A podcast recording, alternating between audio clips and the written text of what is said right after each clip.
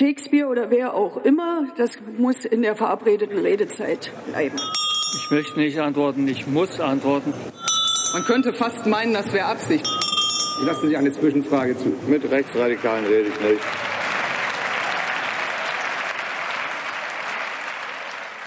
Guten Tag, hier ist der Bundestalk, der Podcast des Taz Parlamentsbüros.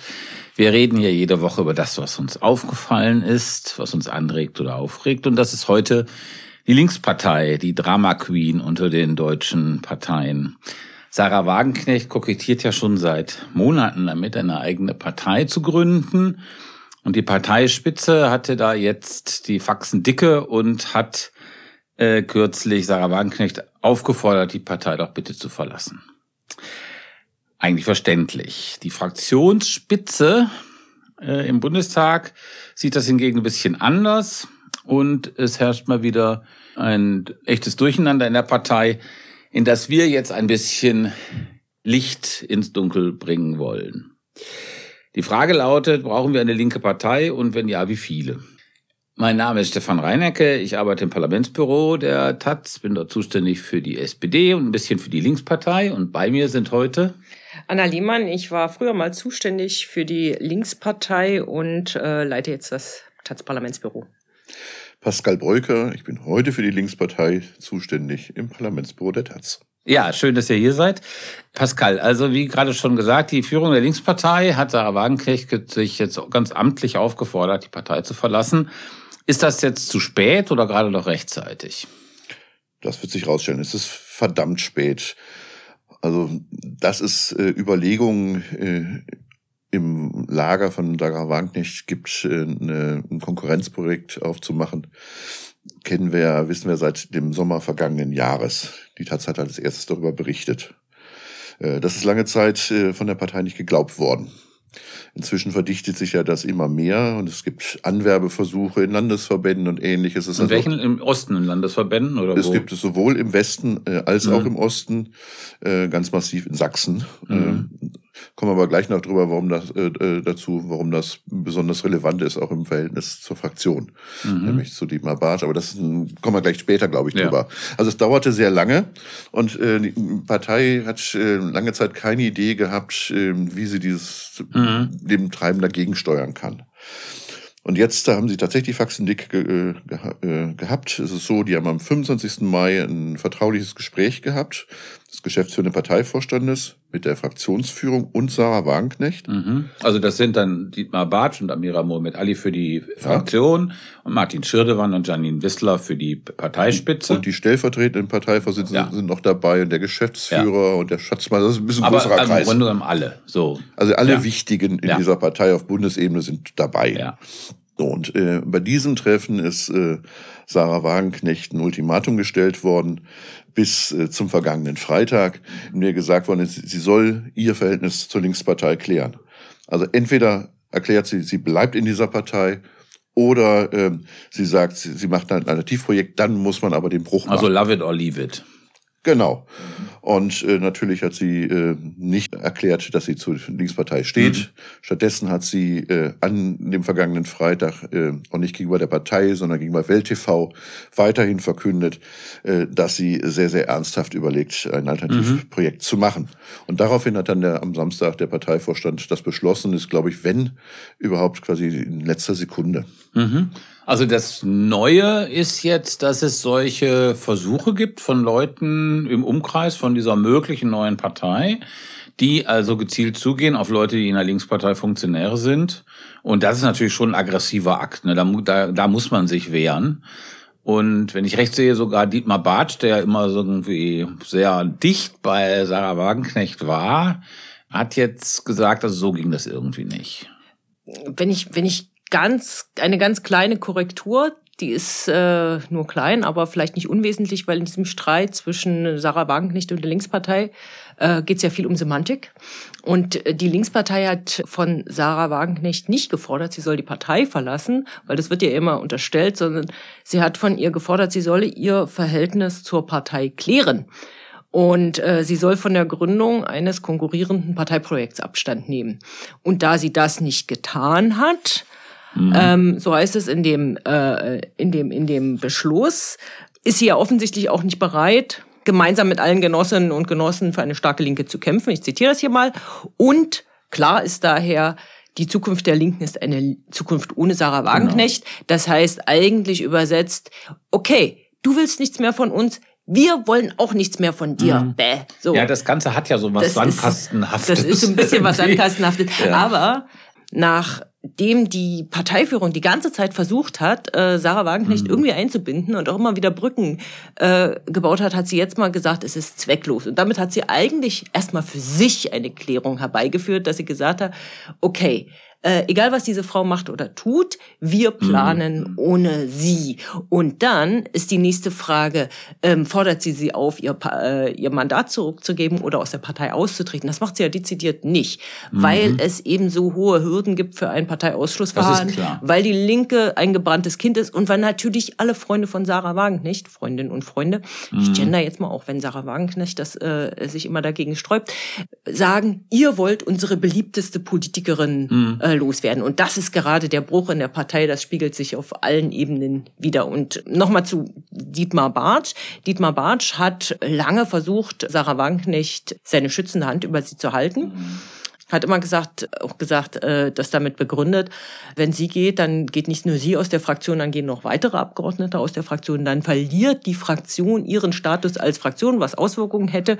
Und deshalb ist es ganz wichtig, dass sie irgendwie dabei bleibt und bei der, und ich sorge dafür, dass sie, dass das irgendwie gelingen kann. Und nun hat er das erste Mal sehr deutlich gemacht mhm. und öffentlich deutlich gemacht, wer hier ein konkurrierendes Parteiprojekt verfolgt, der kann auch kein Mandat mehr haben. Okay, verstehe ich das denn richtig? Ich meine, das ist, glaube ich, richtig beschrieben, äh, Anna, wie du, also Bartsch Position, ne? Das war immer so eine Art, ja, freundlich gesagt könnte man sagen, Organisationspatriotismus. Also ja, die Fraktion, wie auch immer. Wie auch immer man das jetzt bewertet, also sozusagen die Organisation, also die Fraktion muss zusammenhalten. Er ist der Chef der Fraktion, er muss gucken, dass das nicht zerfällt. Dann hat man zwei Gruppen, schwierig, schwierig der Punkt, warum er jetzt seinen Bartsch, jetzt seine Meinung da offenbar doch geändert hat, scheint doch irgendwie zu sein, dass es diese Anwerbeversuche gibt, oder? Wie, wie seht ihr das? Ja, das ist genau der Punkt. Und vor allen Dingen gibt's das halt in Landesverbänden, die Bartsch immer sehr äh, getragen haben. Mhm. Also gerade Sachsen, äh, es wird geführt äh, von einem Mitarbeiter von Dietmar Bartsch.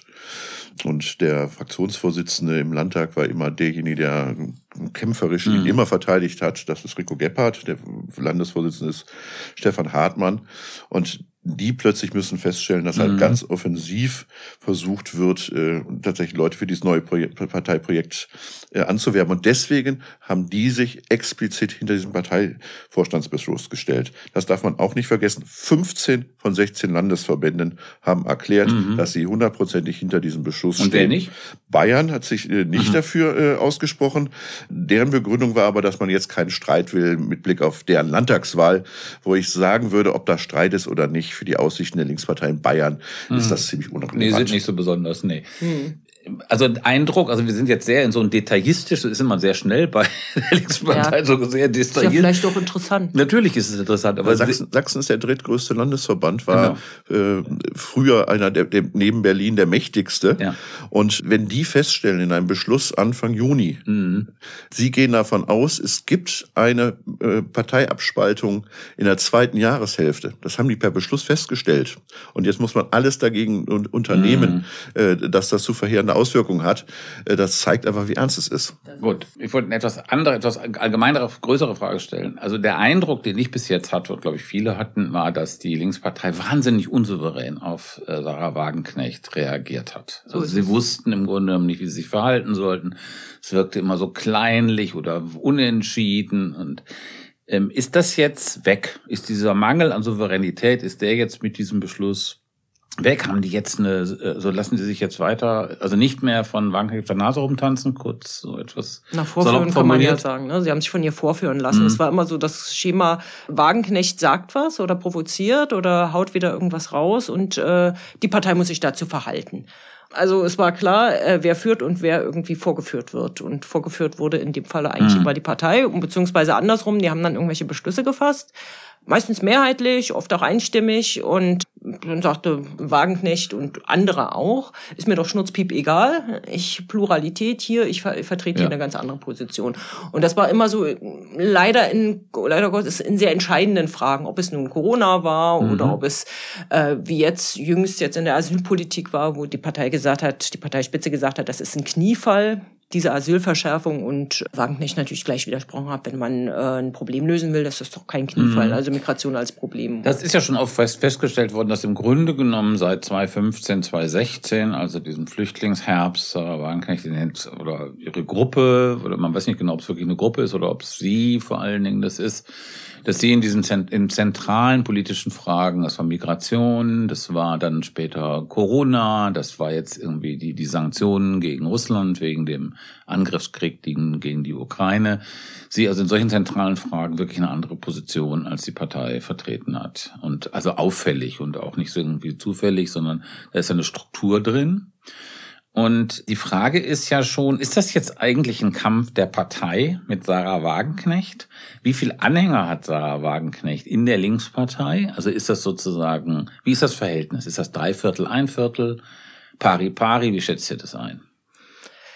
Ich glaube, da muss man zwischen der Partei und den Wählerinnen unterscheiden. Also wenn es um die Partei geht, dann sind ja die Beschlüsse immer sehr eindeutig. Also ob man auf jedem Parteitag wird die Gruppe um Sarah Wagenknecht niedergestimmt. Also mhm. die spielen eigentlich in den Abstimmungen keine Rolle, kann man so sagen. Auf dem Parteitag da in Erfurt auf, ähm, auf allen. Auf, allen. Unter, äh, auf dem Parteitag in Erfurt war es mhm. äh, unter 20 Prozent mhm. Anhängerschaft Wagenknecht. Genau. Mhm. Man kann auch noch mal gucken, wie viele dezidierte Wagenknecht-Fans werden denn eigentlich in den Parteivorstand gewählt. Keiner. Keiner, genau. Die sind eigentlich alle raus und regen sich dann auch darüber auf, dass das alles stalinistisch und was weiß mhm. ich ist, wie auch immer. Also in der Partei spielt sie tatsächlich unter den Mitgliedern keine große Rolle. Anders sieht es allerdings mit der Wählerschaft aus. Unter den Wählerinnen hat sie Fans, ganz mhm. eindeutig. Also da äh, ist es so, es ist immer noch so, wenn Sarah Wank nicht irgendwo auftritt, dann füllt, füllt sie die Marktplätze und äh, die Leute kommen und wollen ihr zuhören und finden das toll, wie sie redet und äh, sagen auch ganz offen, ich wähle mhm. die Linke wegen Sarah Wagenknecht. Mhm. Lass uns noch mal zurückgehen zu dem ersten Punkt. Ich bin nicht so ganz überzeugt davon, ob das stimmt. Also auf den Parteitagen, also bei den Delegierten hast du ganz bestimmt recht. Erfurt war ja sehr eindeutig der Parteitag. Aber es gibt durchaus Leute, die sagen, na ja, also im Osten zum Beispiel gäbe es schon vielleicht ein Drittel, Drittel oder ein Viertel der Leute, die bei der möglichen Spaltung vielleicht mitgehen würden. Das ist ja keine sehr kleine Gruppe, sondern schon äh, eine relevante. Und zwar nicht nur der Mitglieder, sondern möglicherweise auch der Fraktionen, die es in den Landtagen noch gibt. Da ist ja dann schon echtes Spaltungspotenzial und Stresspotenzial. Wie siehst du das, Pascal? Also es gibt viel äh, Stresspotenzial, aber das Spaltungspotenzial ist kleiner. Und da, muss man, glaube ich, ein bisschen differenzierter gucken. Mhm. Ähm, Anhängerschaft für einzelne Positionen von Wagenknecht sind größer. Wenn man sich zum Beispiel die Auseinandersetzungen in den Ukraine-Krieg äh, ansieht, mhm. äh, dann äh, gerade in Ostdeutschland, aber auch bei Teilen in Westdeutschland hat mhm. eine größere Anhängerschaft. Das sind aber dann nicht unbedingt Leute, die ihre Position zu Corona oder zu Flüchtlingen teilen. Mhm. Ja, äh, das ist nicht kom komplett. Mhm. Und äh, was den Osten anbetrifft, muss man auch nochmal organisationspolitisch unterscheiden gegenüber dem Westen. Beim Westen gibt es keine sehr große Bindung an die Linkspartei. Das heißt, dort ist es einfacher für Leute zu sagen, wir gehen jetzt mit für so ein neues Projekt. Das ist im Osten aber anders. Ähm, Im Osten, das sind ja viele, die äh, mit ihren Positionen zum Beispiel im Ukraine-Krieg sympathisieren, sind ältere äh, Genossinnen und Genossen, die sind zum Teil seit SED-Zeiten schon dort. Die haben ganz andere Stürme mitgemacht. Die haben eine enorme, auch emotionale Bindung mhm. an diese Partei.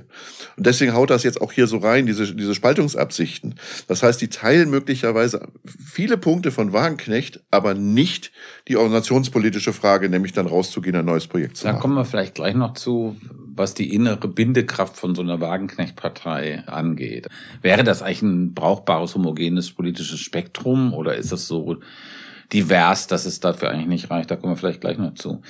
Die Frage ist aber, du hattest ja gerade gesagt, Wählerschaft, da siehst du Anna durchaus ein Potenzial. Es gibt ja Umfragen, die diese Auffassung bekräftigen. Also es gab, glaube ich, mal eine Umfrage im, im Ostdeutschland, dass ungefähr 50 Prozent der Leute sich vorstellen könnten, so eine Wagenknecht-Partei zu wählen. Ich bin da so ein bisschen skeptisch. Ich auch. Ähm, weil wenn du die Leute fragst, ob sie Urlaub auf den Malediven machen wollen, dann sagen sie irgendwie auch ja und fahren dann aber trotzdem wieder an die Ostsee. Also, ne, das sind so Konjunktivfragen. Was ja an sich klimafreundlich wäre. Ja, aber also wie, wie ist das? Ist das sozusagen, ähm, ist das ein medialer Mythos, diese Wagenknecht-Partei, oder ist da ein gesellschaftliches Bedürfnis und eben auch im Grunde genommen eine politische Kraft, die ein paar Grundüberzeugungen hat, die sowas tragen würde? Pascal hat ja richtig gesagt, dass sich die Wagenknecht-Anhängerinnenschaft je nach Themen auch anders zusammensetzt. Mhm. Und momentan ist das Bedürfnis nach einem, ich sag mal so, nach einer alternativen sagen wir mal ganz neutral, nach einem alternativen Blick auf die Ukraine und nach einem alternativen Blick auf Russland gerade im Osten ausgeprägter.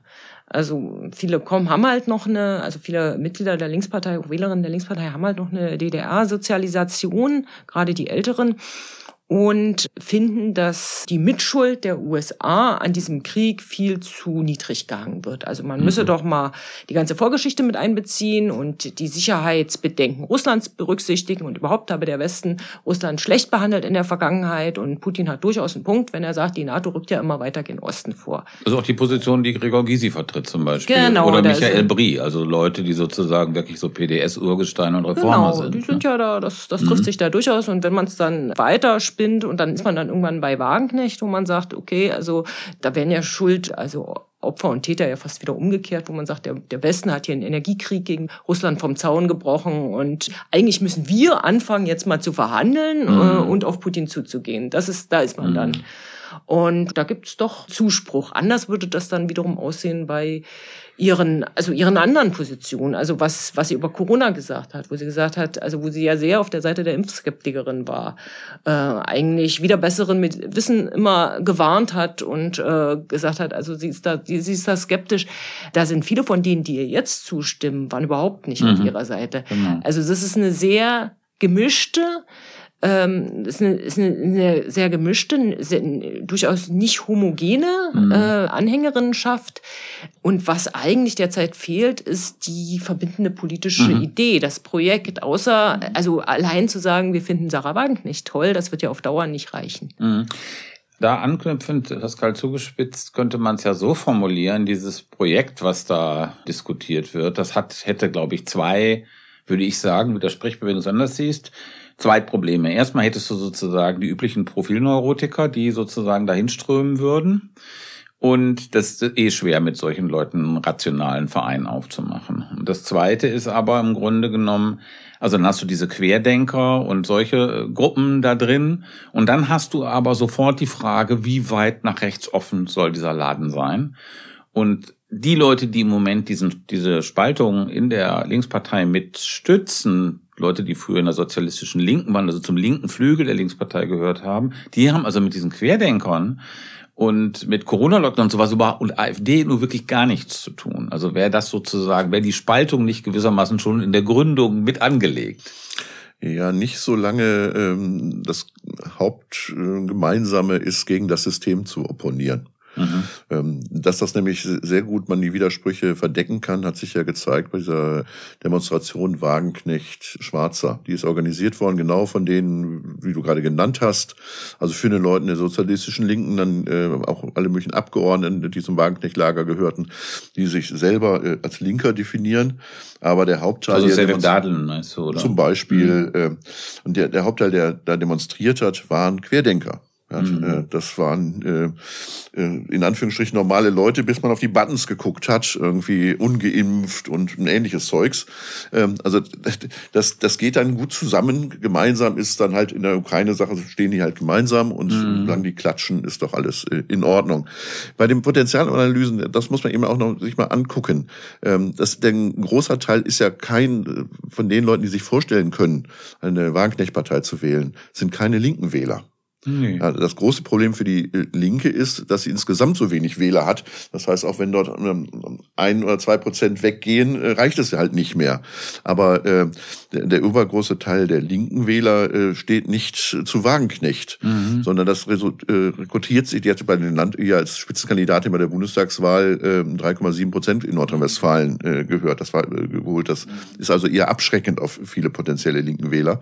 Aber das, äh, das Potenzial für so eine mögliche Partei geht halt bis rechts, geht bei vielen Leuten, die einfach unzufrieden sind mit der herrschenden Politik, also klassische äh, Protestpartei. Ob sich das realisiert, ist natürlich wirklich eine komplett andere Frage. Es gibt, man muss jetzt nicht mit den Urlaubsentscheidungen kommen, aber ich möchte mal mit, äh, mit einem Beispiel kommen, wo auch der Wagenknecht-Kreis in der Diskussion ist, nämlich der Partei von Todenhöfer. Ja. Der hatte vor der Bundestagswahl ein Potenzial von 18 Prozent.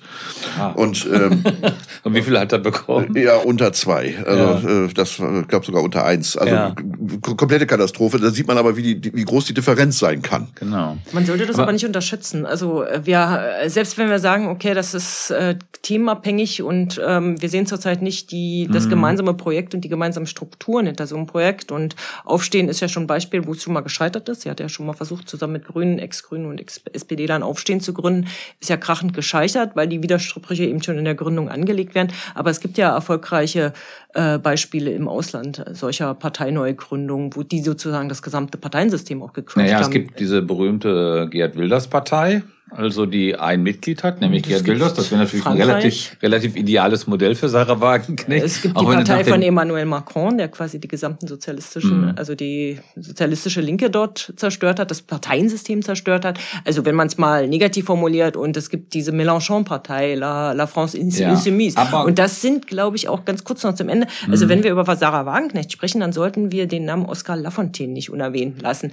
Denn wenn es einen strategischen Kopf hinter diesem Projekt gibt, dann ist das Oskar Lafontaine? Ich würde dem wirklich widersprechen. Also erstens strategischer Kopf Oskar Lafontaine. Man muss sich einfach mal die Linkspartei im Saarland angucken, dann weiß man, wozu diese Strategie geführt hat, nämlich zu dem absoluten Desaster und Niedergang.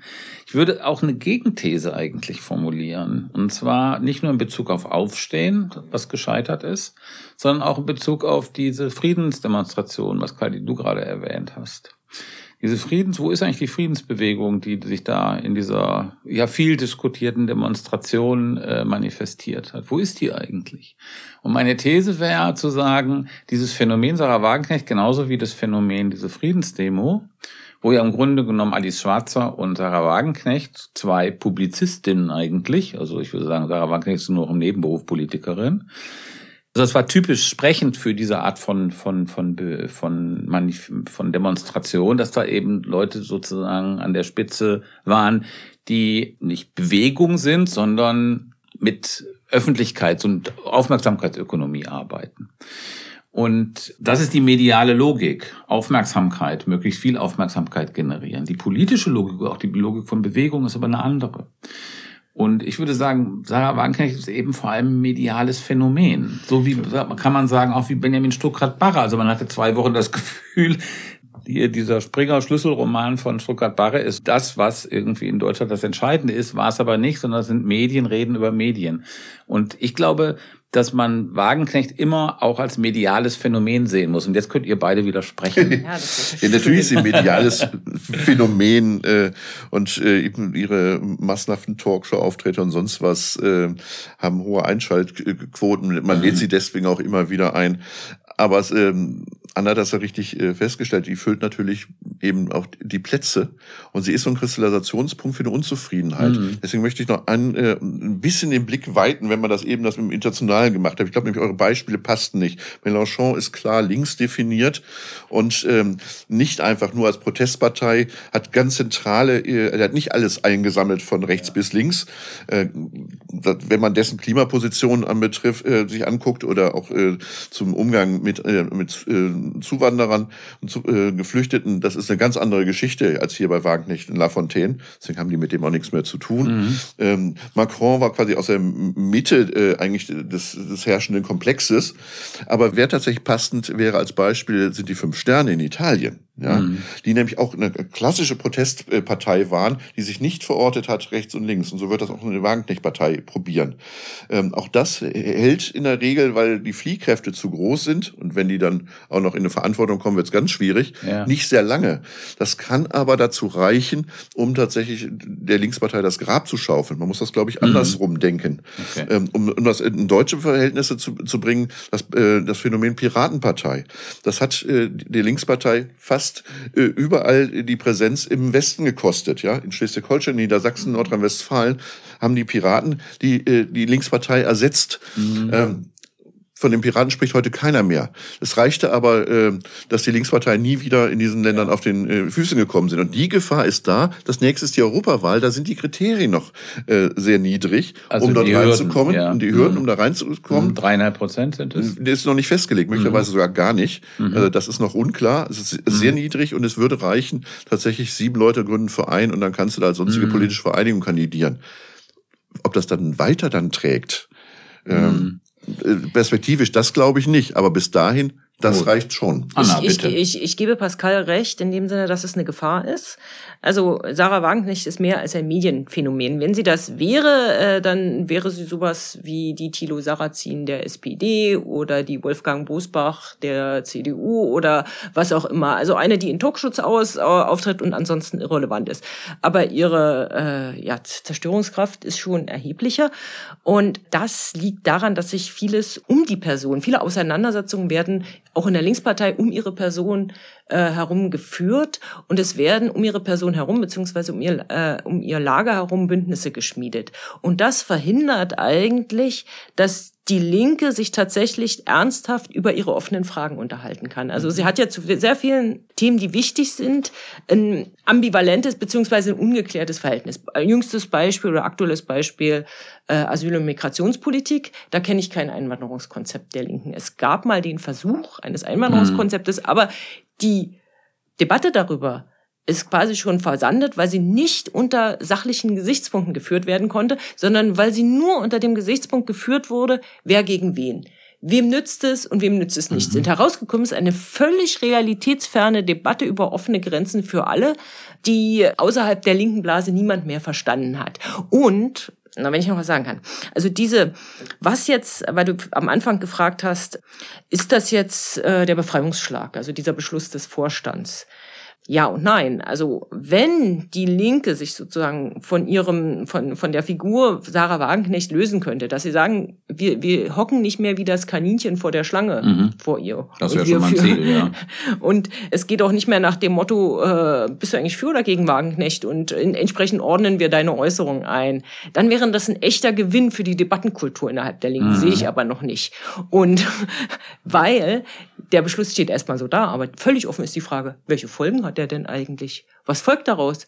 Es kann durchaus sein, dass wir in einem Jahr wieder zusammensetzen und genau die gleiche Debatte führen. Nein, in einem Jahr nee, vielleicht nicht. Also das, ich glaube, dass du hast Gut, es glaube ich schon halben. erwähnt, Pascal. Also ich denke, dass ähm, also insbesondere wenn da jetzt sozusagen solche Anwerbungen Linkspartei Basis oder Funktionäre stattfindet, dann erhärtet sich ja äh, schon so ein, so ein Projekt. Ne? Ob mit oder ohne Wagenknecht oder welche Form das annehmen wird, ist, glaube ich, unklar. Aber das ist das irgendwie als Konkurrenzprojekt zu den Linken zur Europawahl, wo die Lage, du hast es beschrieben, Pascal, eben günstig ist, dass es das, dass das sehr wahrscheinlich geworden ist, das kann man, glaube ich, schon sehen.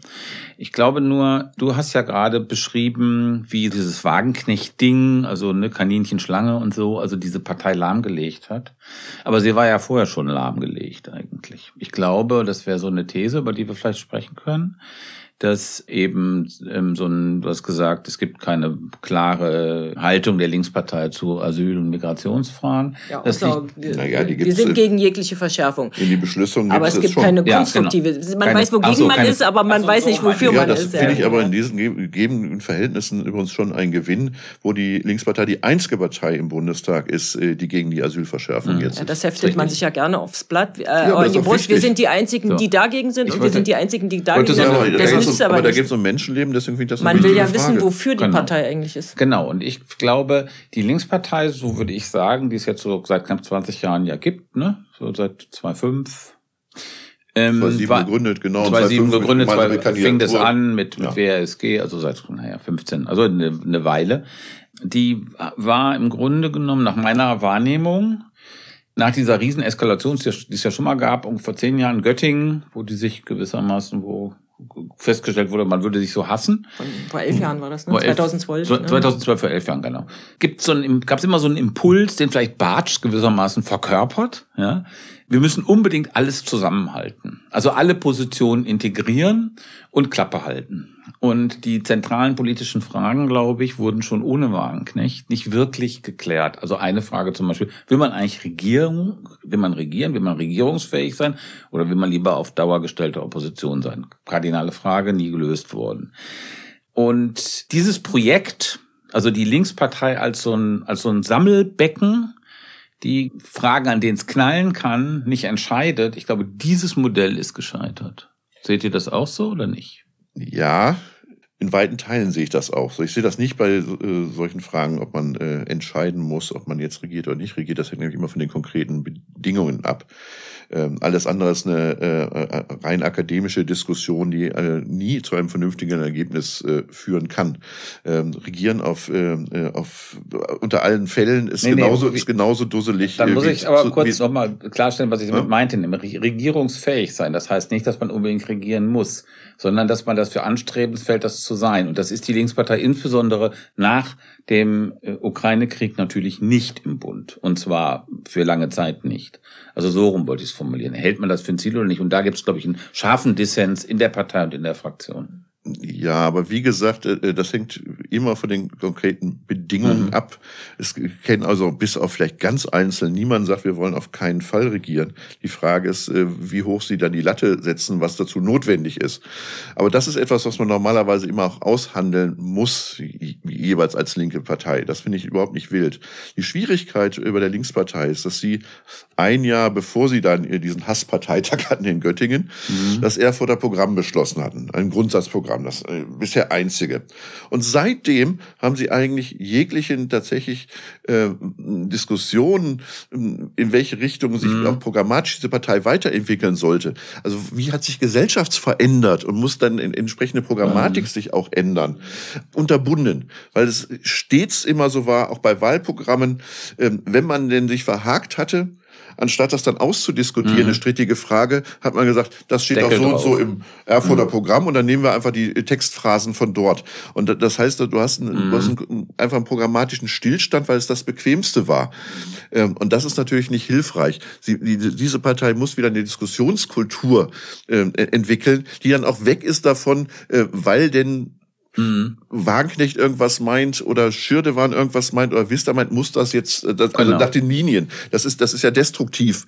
Ähm, und jetzt, es gibt einen Teil, nämlich diesen Kreis um Wagenknecht, der sich sowieso aus dieser Partei verabschiedet hat. Die haben den Bruch gemacht. Mhm. Und die Frage ist, ob der restliche Teil es schafft, in so eine konstruktive Diskussion zu kommen. Okay. Anna, wenn ich mir so die Linkspartei angucke, wie sie so real ist, mhm. also dann haben wir Bremen gesehen. Mhm. Da regiert sie, auch regiert wahrscheinlich auch weiter und hat spektakulär, fand ich, ein Ergebnis erzielt. 11 Prozent waren 7 Prozent mehr als der Bundesdurchschnitt. Wirklich viel. In Berlin regiert sie nicht mehr weiter, hat aber auch ein einigermaßen anständiges Ergebnis erzielt. Das lag auch nicht an Ihnen, dass Sie lag, weiter regieren? lag an der SPD, dass diese äh, rot-rot-rot-grüne Bündnis geplatzt ist und wir jetzt eine GroKo haben in Berlin. Ähm, und in Thüringen regiert Herr Ramelow. Mhm. Noch. Und in sind Sie immer noch vorbei, vergisst man immer so schnell. Weil, in Mecklenburg-Vorpommern, ja. um das nicht zu vergessen, regieren Sie auch noch mit. Also zusammen da, mit der SPD. Da, zusammen ja. mit der, da wo, wo die Linkspartei im, im, äh, in den Ländern den Sprung geschafft hat, zu regieren, sind sie relativ stark und stabil. Ja. Relativ stabil. Also genau. MacPom war jetzt nicht so gut die Wahl, aber ähm, sie haben sie der der Abschwung ist nicht so stark wie in anderen Bundesländern und ja. äh, dass sie Bremen stabil geblieben ist sind ist unter den gegenwärtigen Bedingungen tatsächlich muss man sagen ein, ein irrer Erfolg. Mhm. Ähm, ja, das also meine Frage war, ist das nicht ein Zeichen dafür, dass die Linkspartei da erfolgreich ist, wo sie diese Regierungsfähigkeit hat? Ja, obwohl das natürlich in den Ländern viel einfacher ist als im Bund. Also im, im, im Bund entscheidet man eben nicht über Haushaltsansätze. Da muss man kein Einwanderungskonzept vorlegen oder über Abschiebungen entscheiden. Also man muss es auf Landesebene vollziehen, aber man muss es mhm. tatsächlich nicht entscheiden. Und ja, und ähm, sie ist, da würde ich ihr zustimmen, auf Bundesebene nicht regierungsfähig derzeit. Nicht in allen Punkten. Sie hat gute Konzepte, aber sie ist, hat eben nicht alle Fragen für sich bis zum Ende geklärt. Und weil du gefragt hast, ob die Linkspartei gescheitert ist, als plurales äh, Projekt, ja, ähm, weil sie ähm, Pluralität gewissermaßen nicht aushält. Also sie will so viel, also sie will allem gerecht werden und schafft es deshalb nicht, irgendwie aus diesen ganzen Widersprüchen, also mit diesen ganzen Widersprüchen umzugehen.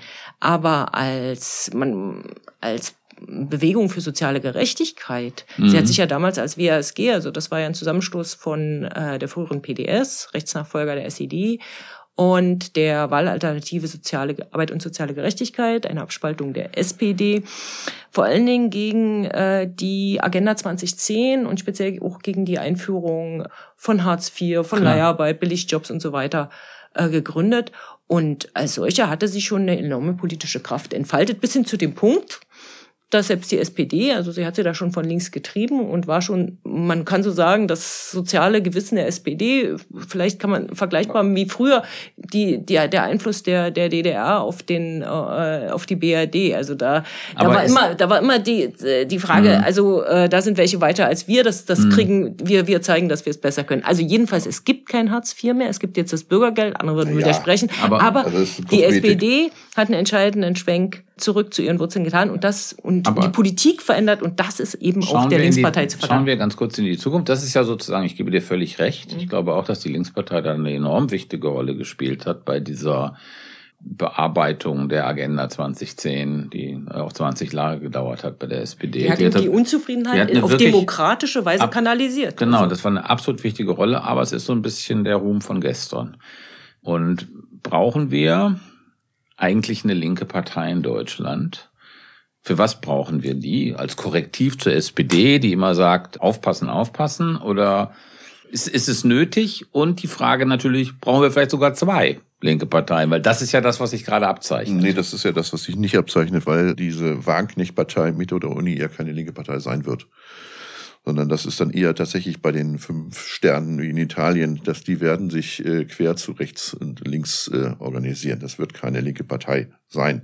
Sie wollen äh, eindeutig wird die Ausrichtung Beispiel gesellschaftlich konservativ sein. Und in diesem äh, das, aber, ist, das gar keine Frage. Aber ja. da gebe ich dir recht. Also was Wagenknecht wordet, also dieses Anti-Wokeness, das ist, glaube ich, ein großes Konsensthema auch, ja. äh, so in diesen sehr wiederum, wir haben es ja vorhin schon festgestellt, Corona, Ukraine, also sehr unterschiedlich denkenden Milieus. Also Anti-Wokeness ist, glaube ich, da sehr weit verbreitet. Aber eine linke Partei, Wagenknecht ist, was Wirtschaftspolitik angeht, ist oder Sozialpolitik angeht, also sozusagen Reichensteuer etc. pp. ist vertritt Wagenknecht ja nach wie vor linke Position. Ja, aber auch wirtschaftspolitisch tut sie das nicht. Also sie singt das äh, Lied äh, vom guten kleinen Unternehmer.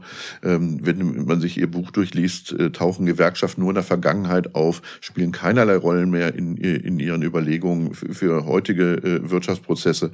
Also da ist nicht mehr viel viel äh, Linkes übrig. Also meinst du, ist es reaktionär? Also würde ich sagen, sie ist reaktionär. Sie es steht eher auf ein kooperatistisches äh, äh, Wirtschaftsmodell und auf Ordoliberalismus. Natürlich mit mit der sozialen Komponente. Das ist ja, mhm. ne, das ist klar. Sie will auch klar, sie will sie Reichensteuer mhm. ähm, und klar will sie äh, eine Erhöhung der sozialen Wohlfahrt. Ja. ja. Ähm, aber das ist äh, das also so ein klassisch sozialdemokratischer 70er Jahre Ansatz ist es eigentlich. Ja, oder? bleibt mhm. eigentlich sogar noch hinter zurück. Aber wenn man sich ihr Buch mhm. liest, ist interessant, wie sie auch die äh, alte Sozialdemokratie heroisiert. Mhm. Eigentlich ja vor den äh, 70er Jahren. Das ist ganz mhm. interessant. Aber gut, das ist ja. Da können Leute, die dabei waren, wie wir, nicht so richtig mitgehen. ja, deutlich. Aber ich glaube, dass es tatsächlich einer linken Partei bedarf, und zwar nicht nur wegen der sozialen Frage. Mhm. Also äh, eine linke Partei ist nicht nur ein Sozialverband, sondern auch wegen anderen gesellschaftlichen Auseinandersetzungen. Zum Beispiel mit der äh, Verteidigung ähm, äh, des Asylrechts. Mhm. Ja, zum Beispiel mit der Priorität, Menschen in Not zu helfen. Und zwar egal, ob das jetzt Deutsche sind, ob das mhm. Menschen in anderen Ländern sind, ob das Leute, hingekommen sind. Und das, da ist jetzt gerade leider Gottes, weil die Grünen in diesem mhm. Bereich der Koalitionsräson opfern ein großer Bereich. Wenn es um Grund- und Freiheitsrechte geht, Demonstrationsrecht sind sie wichtig. Wenn es äh, darum geht, hier dieses irre Aufrüstungsprogramm äh, mit dem Sondervermögen 100 äh, Milliarden, mindestens mhm. zwei Prozent Bruttosozialprodukt für die, für die Rüstung, dass die Linkspartei die einzige, die dagegen steht und das steht sie zu Recht. Okay. Und von daher gibt es, gäbe es Sinn und gäbe es auch Platz. Okay. Ich glaube, ich glaube in der Tat, äh, wir hätten eine andere Debatte über Steuerreform, Erbschaftssteuer, Umverteilung, wenn die Linke eine ernstzunehmende Kraft wäre. Sie hat da auch anders als jetzt im Bereich Verteidigung, muss man sagen müssen, da weiß sie sehr genau, wogegen sie ist, aber nicht ganz genau, wofür sie denn eigentlich ist. Aber beim, im Bereich Steuern, Umverteilung und so weiter hat sie auch gute, durchgerechnete Programme, ja, also testiert vom DIW, äh, mhm. was könnte eine Vermögenssteuer äh, äh bringen. Also wie, DIW ist Deutsche Wirtschaftsinstitut Institut für, für Wirtschaft, Wirtschaft also. genau, was, mhm. was, was brächte eine Reform der Erbschaftssteuer und so weiter. Und das hätte eine ganz andere Kraft, wenn die Linke mhm. da als Opposition im Bundestag nicht, man kann ja fast sagen, Totalausfall wäre. Was du auch erwähntest, ist die äh, Frage Asyl- und Migrationspolitik.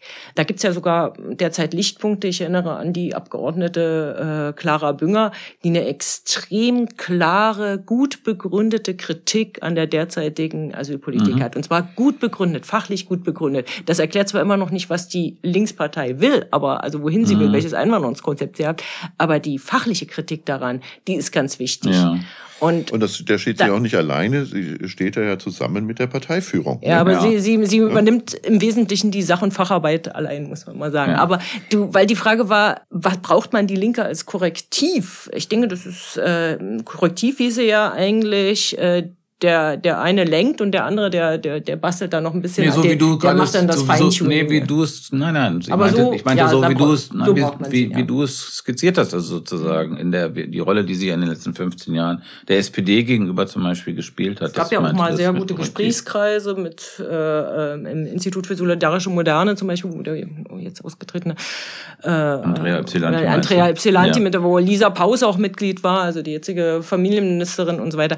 Da gab's, äh, Aber mal ganz im Ernst, das ist doch im Grunde genommen seit der seit der Ukraine und ja. äh, ist doch äh, äh abgesehen von dem desolaten äh, halt Zustand halt der Linkspartei mhm. ist also selbst wenn die Linkspartei äh, in einem blendenden Zustand wäre, wäre alles was rot-rot-grüne Ideen von Mehrheiten angeht, also äh, in der gemeinsamen Politik ist das doch Asche. Ja, aber das ist, äh, das ist zurzeit so, das stimmt. Trotzdem wäre es natürlich sehr, sehr äh, erstrebenswert, wenn es jetzt äh, eine starke Linkspartei auch in Opposition gäbe. Zurzeit gibt es nämlich mhm. auf dieser Ampelkoalition nur Druck von rechts. Mhm. Und das sieht man eben auch. Beispiel ist äh, hier das neue Heizungsgesetz. Äh, die, die Linkspartei, auch da hat sie was ja vorgelegt, einen Fünf-Punkte-Plan, mhm. wie man äh, Menschen dort tatsächlich äh, sozial entlasten kann, wie das tragbar werden könnte für Mieter.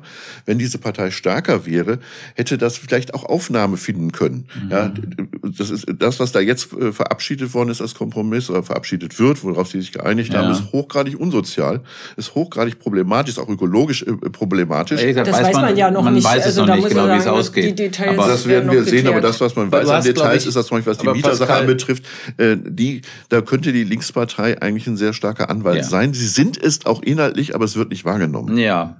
Was ist denn die Zukunft der Linkspartei? Also nehmen wir uns jetzt mal, nehmen wir jetzt mal an, glaube ich, das plausible Szenario ist, es wird so eine Konkurrenzkandidatur äh, geben zur Europawahl, früher oder später und mehr oder weniger Leute aus der Fraktion oder aus der Partei mehr oder weniger prominent werden da mitmachen. Also vielleicht, vielleicht das, das vielleicht, noch, weil wir es nämlich nicht erklärt haben, weil es, es geht nämlich, das warte mal ganz kurz, das hatten wir nämlich noch nicht erklärt. Es, es geht nicht nur darum, mehr ob Wagenknecht das alleine macht, mhm. sondern also bisher, äh, da hatte nämlich auch Wagenknecht ihr Würden geändert.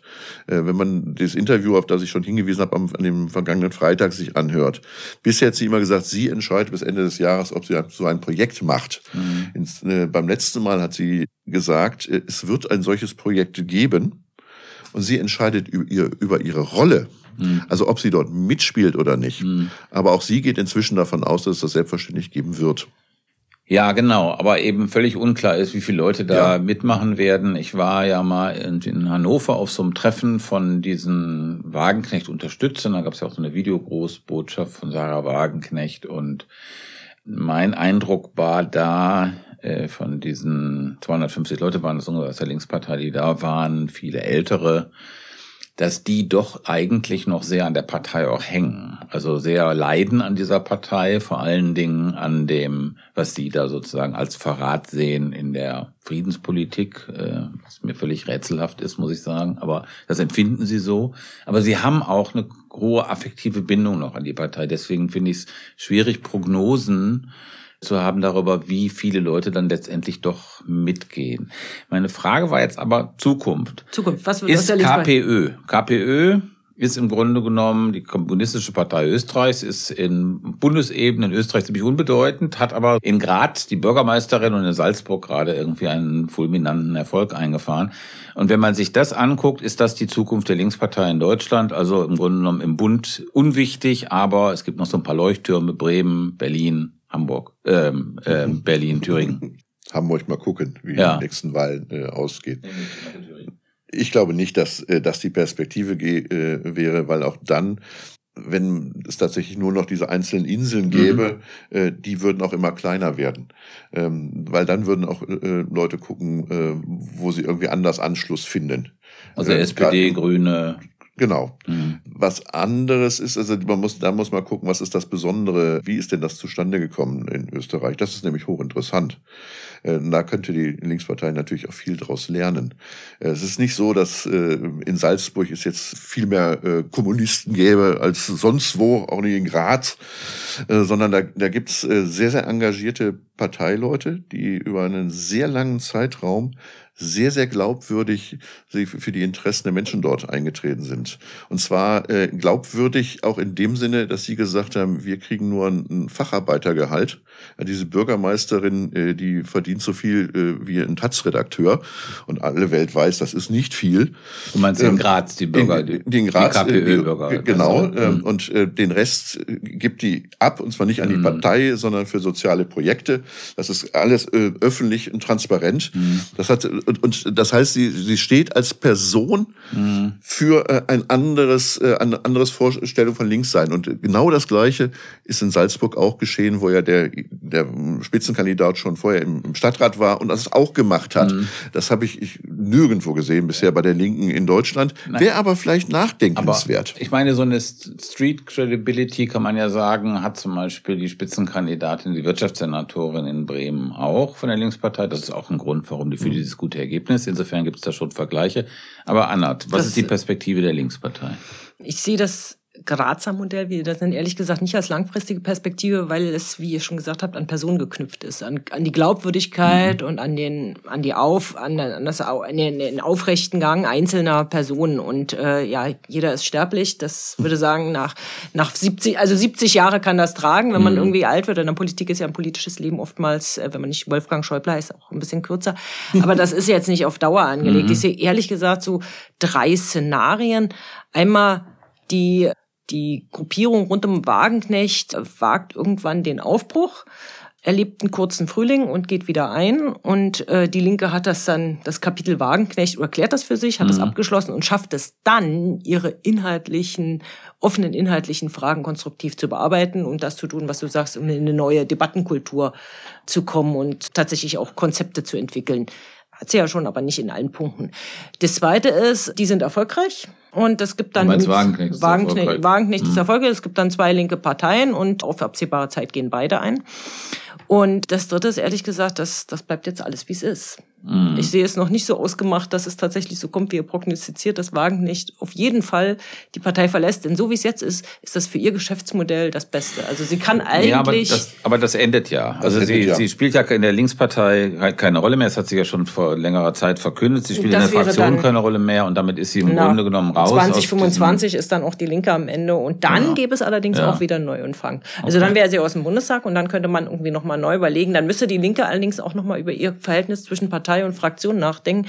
Denn in jedem normalen Partei ist es so, die Partei ist der Chef und die Fraktion ist es sozusagen die, die untergeordnete Instanz. Nur in der Linkspartei ist umgekehrt. Na da ist ja, die na ja, Fraktion so- die Chefin, so- so die das- Partei so ist die das- untergeordnete So ist das Instanz. Idealbild.